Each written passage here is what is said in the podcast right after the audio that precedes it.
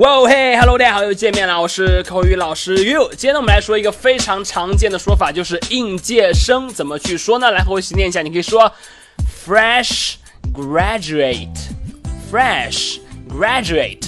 这个 graduate 可以表示毕业生，而这个 fresh 作为形容词呢，它可以表示新鲜的、新的，所以连起来 fresh graduate，fresh graduate 表示应届毕业生。好，我们来造句子看一下。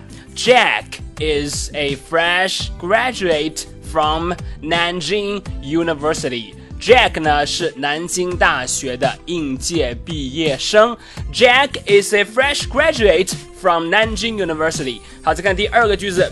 As a fresh graduate, you need to work harder to impress your boss. 作为一个应届毕业生呢，你需要更加努力的工作，去给你的这个 boss 留下一个好的印象。这个动词 impress 表示给某人留下好的印象。好，再来一遍。As a fresh graduate, you need to work harder to impress your boss and to impress everyone，对不对？给每一个人都留下好的印象。